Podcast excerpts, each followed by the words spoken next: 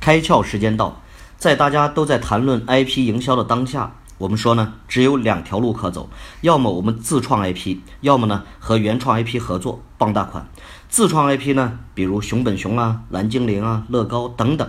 但自创 IP 这条路非常不容易，所以啊，和原创 IP 合作傍大款的就更多了。现在甚至连药企都已经开始走 IP 营销的道路。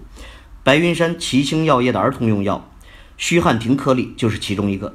今年呢，开始傍大款了，傍上了目前中国最火的儿童动漫品牌超级飞侠，让超级飞侠成为了品牌的新代言人。现在呢，不是运营产品的时代，而是运营消费者的时代。用一个目标人群耳熟能详的 IP 来和他们进行沟通，极大的降低了目标人群呢接纳品牌的门槛。但运营消费者是一个系统工程，接下来虚汉廷颗粒还有很长的路要走。今天你开窍了吗？更多节目，请扫描封面二维码，关注公众号“开窍”，和更多小伙伴一起来听故事、开脑洞。